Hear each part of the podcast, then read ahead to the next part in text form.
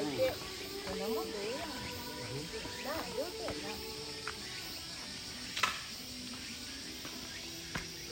おはようございます。8月の28日。8日？28日になりましたね。月曜日の朝です。いやーもう言ってる間に9月ですね。いやー早いなーなんか。8月はなんかポッドキャストを撮ってたら終わるような気がしますね。はい。一体何本声を取ったんだろうかっていう、まあ、人生史上最高に声を取った1ヶ月だった気がします。はい。えっ、と今ちょっと音楽とが聞こえたかもしれないですけども朝の散歩コースを歩いていたらちょっと広場みたいなところでなんかあれは歌唱歌唱サークルみたいな感じですかね。あの結構高齢の男性女性の方が78人かな輪になってなんかみんなで歌を輪になって歌ってましたね。はい。そんなサークル活動を初めて見たんですけども。えーっと昨日まではあの愛媛県四国に出張で行ってましてえーまあそれで今日はちょっと半休というか夕方ぐらいから会社行こうかなってことであのちょっと休みなので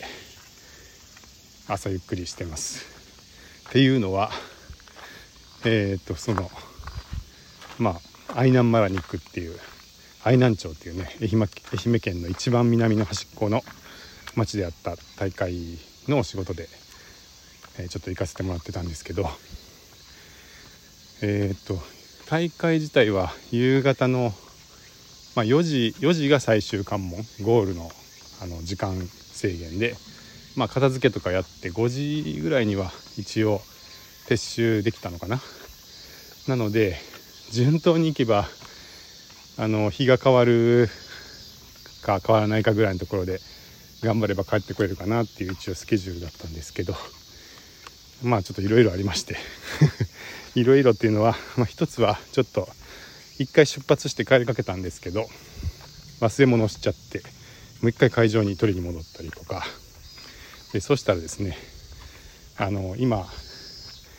えー今乗ってる車が電気自動車なんですけどその電気自動車の、えー高速充電器がある場所っていうのが、まあ、松山にありましてで一応そこまで帰れるぐらいの充電は残してたつもりがそのピストンをしたら 帰れなくなっちゃってそれでまあ街の普通の普通のといっても一応高速充電器ってことになってるんですけど、まあ、ちょっと速度の遅い充電器で1回充電をする必要があってでそうこうしてる間に、まあ、車の中でやろうと思っていたミーティングが始まって動けなくなったりとか。まあなんかあななんだかんだといろいろやってるうちに、えー時間がどんどん遅くなっていて。で結局家にですね京都に戻ったのが4時ぐらいかな。まああのずっと自分で運転してたわけじゃないんで交代で運転したので車中でも仮眠は取ったんですけどあの最後、まあ、4時ぐらいまで。あそうですね。さらにあの途中で あの仮眠中に後部座席で寝転がっていたら車内のエアコンで腹を壊すっていう、まあ、そういうトラブルもありまして 一旦ちょっとあのコンビニのトイレにこもって動けなくなるっていうね。もうなんか深夜深夜のコンビニで一体僕は何をしているんだろうかっていう気持ちにちょっとなりましたけど。まあそんなこんなで4時過ぎぐらいかな寝たのがなったのでちょっと今日は朝遅めに起きて散歩しています、まあ、四国はなんか久しぶりに滞在したんですけどあすごく良かったです。あのまあ、特にねその愛媛県も本当に南の端っていうことであの僕ちょっと勘違いしてたんですけど愛媛県の一番南って宇和島かなって思ってたんですよね。でその宇和島はまあ電車が通っているので、まあ、ギリギリ電車で行けるところなのかなって勝手に思ってたんですけどあの車で走っていたら宇和島を通り過ぎてあれって思ってその宇和島より南にさらに町があるんですね。でそこはもうあの JR JR でもないのか今。わかんないですけどその電車も通っていない町なのでほんとなんか車とかバイクとか自転車とかでこう走っていくしかないようなところに町があって。なんですけどなんかこう寂れた感じがしないというかうんなんかそれがそのカツオが取れたりとかあの愛南ゴールドっていう愛南町の愛南の名前がついたみかんも名品らしいんですけどまあそういうこうなんかなんですかねいろんな美味しいものが取れたりとかあの暖かくて穏やかな気候とかのせいなのかもしれないですけどほんとなんか人が暖かくて柔らかくてであのー、まあ、すごくいい体験でした。はいあの好きになりましたね愛南町。でまあなんかそれをちょっと象徴するようなエピソードがあるんですけどそのまあ愛南町のそのマラニックっていうまあ町内の半島をねなんか1周50キロぐらい走ってぐるっと半島を回るっていうまあマラソンとピクニックを掛け合わせてマラニックっていうだからその何ていうの？マラソンみたいにこうタイムを競ったりとか順位を競うだけじゃなくて、まあ、途中でいろいろ景色とか食べ物を楽しみながらあの走りましょうっていうのが、まあ、マラミックなんですけどあのまあ実際いろいろね地元の食材が出たりするっていうのが特徴なんですがその大会を去年第1回をされてるんですよね。でそれに300人ぐらいの人が参加してでその方々にアンケートを取ったところ、えー、来年もまたやってほしいっていう答えた人がなんと90%いたっていう話ででしかもそのもともとその町役場で、えー、マラニックをする予定はなくてなんかその地元の食材を使った食食のイベントをまあ、役場ができたりあの企画してたらしいんですよね。ですけどコロナで食のイベントが開催できないということで、まあ、何か他に開催可能な企画はないかということで検討した上で出てきたのがマラニックだったっていうことでその1回しかやる予定はやるつもりはなかったらしいんですね。だからその代わりの代わりのイベントなんで。でそしたら参加した人たちがみんなまたやってくれって、まあ、みんなじゃないけどまあほとんどの人がまたやってほしいっていういうので結局なんか恒例行事化してしまったっていう あのなんかそういういきさつで始まった大会ってことなんですけどまあなんかねその参加してる人たちの声を聞いてても「なんでまた来たんですか?」とかあの、まあ、初めて来た人にもねなんで来たんですかってちょっとインタビューをさせてもらってたんですけど大体みんなが言うのがやっぱりその暖かい。雰囲気が暖かくてすごい良かったって言っていて、まあ、それとあとは絶景と、えー、エイドのご飯が美味しかった。食材が美味しかったっていう話をしてて。まあ本当僕が感じたその暖かさっていうのはやっぱり出た人たちもみんな感じてるんだなって思ったんであの何て言うんですかね。僕だけの意見じゃなくて、まあ、本当に温かい街なんだなっていうのを感じましたね。でそのコースなんですけどその愛南町っていう町に、まあ、すごいこう太平洋に突き出た半島があってでその半島をぐるっと走って回るんですね。でまあ半島なんで何ていうか行っても戻ってこなくちゃいけないんでそんなにこう何ていうの必要性に応じて行く場所じゃないですよね。だからまああんまり普段は観光以外の人がわざわざ行ったりしないらしいんですけどその半島の一番先っぽだからその1周50キロなんで20キロぐらいその半島のなんか細い道をずっとくねくねと進まなきゃいけないんで結構行くのが大変なんですけどその一番端っこに、えー、コ岬という岬がありましてこれがまあ太平洋に向かって突き出てるわけですよ。でしかもまあそこにたどり着くまでには20キロの山道というかこうくねくねした道をずっと走らないとたどり着けないっていう、まあ、なかなかこう四国の一応事実つながりの陸地ですけど本当にねちょっと行きにくい場所にあるこう端っこのこう先端なんですけどまあそこの景色が雄大で気持ちよかったですね。あのちょっとその大会中にまあエイドの取材取材も兼ねてコースを回らせてもらったんですけどその黄門岬っていう岬にみんなあの走っていってまた戻ってくるみたいな感覚的にはそういうコースででその黄門岬がなんか、うん、そういえば久しぶりにこういうちょっと観光地というかみたいなしかもこう絶景の広がるような場所に来たなっていうことで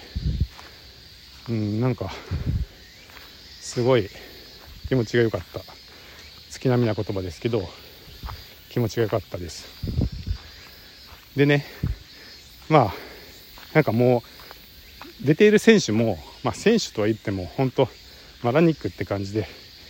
まあ、上位の人たちはいろいろこう結構ストイックに走ってたと思うんですけどまあ前の10人ぐらいを除いては多分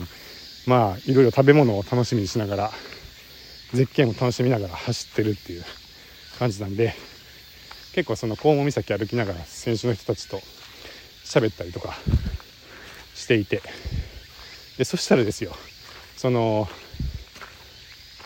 黄門岬で僕の前を歩いてた選手がなんかあの朝ドラの「らんまん」「らんまん」みたいなロゴのあのシャツを着て走っていてというか歩いていてで「あらんまんですか?」って言って聞いたらよく見たらですよ。そのほぼ同じフォントで「らんまん」じゃなくてなんだっけな「ランシオ」「ランシオ」かな？なんかまあその「らんまん」をもじったなんかクラブの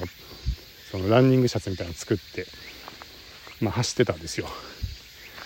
でその あの、まあ、僕もあの毎朝「らんまん」を見てるので「わあ毎日見てますよ」って言ったら「いやコーチのチームであのねちょっと文字って作りました」みたいなことを言ってて。で高知でその「らんまん」っていうのはやっぱり話題なんですかっていうふうに聞いたらもう毎毎朝テレビで「今日のらんまんはこうでした」っていうのがニュースで流れますって言っていて ちょっとあの扱いが想像以上でしたね。その朝のドラマの内容が毎日ローカルのニュースになるそうであそこまでかっていう感じで。まあでも本当に今回「らんまん」僕はすごい面白いなと思ってるんでまあ分かるなっていうのもありましたしはい。そしてその「まあ、らんま」の主人公の、えーと、ドラマの中では牧野万太郎さん、まあ、植物学者の牧野さん。実際は、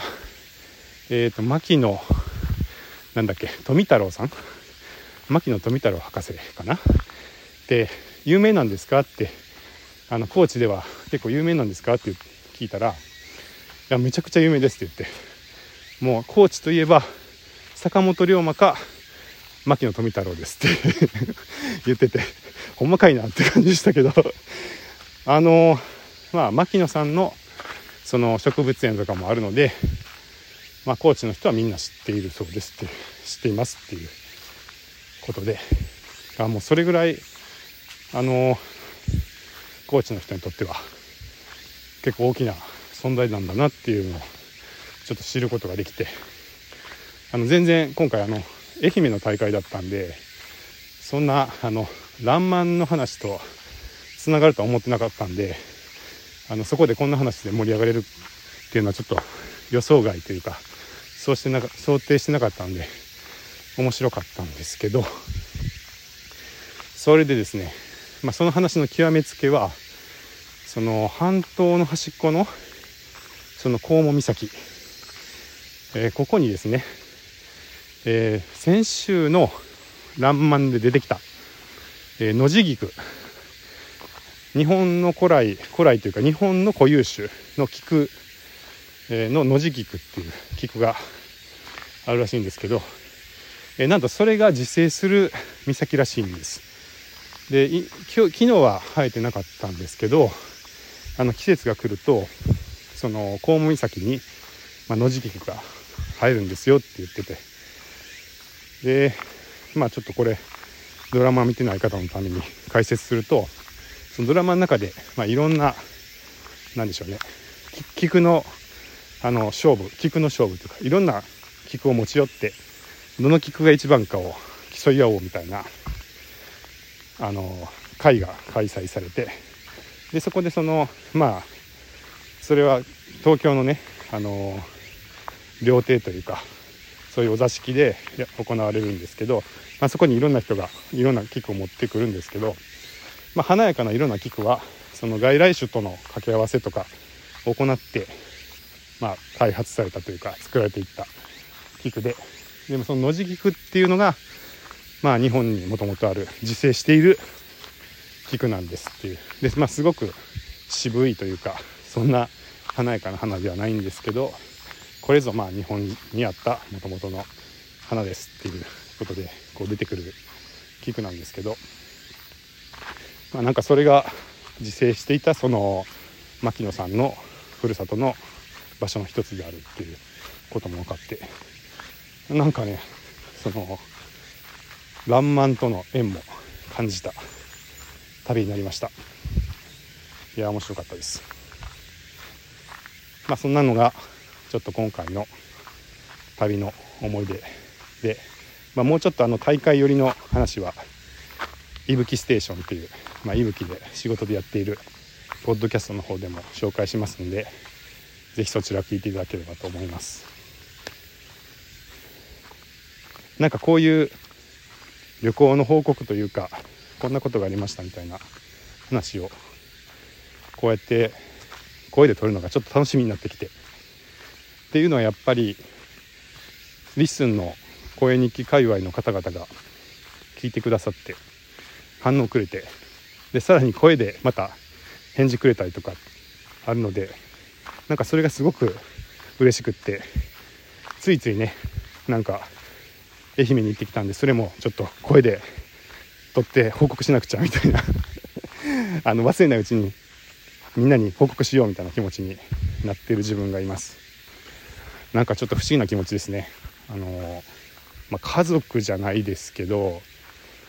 なんかね家に帰ったら「今日何やった?」とか「いやこんなところに行ってさ」みたいな、まあ、家族とか、まあ、仲のいい友達とかで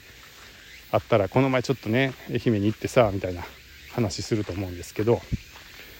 なんか急にそうやってこうこんなことがあったよっていうのを共有したい人が増えたなっていう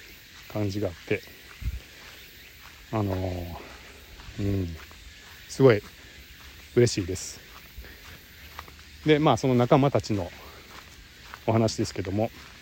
そういえばあの車の中でドライブ中に撮ってたメチコさんへの返事で言い忘れたことが2個ぐらいあったのでさらに追加で言おうと思いますけどそうそうこういう言い忘れがあるからメチコさんは原稿を書いてるんだなって 自分でやっていて思いましたね。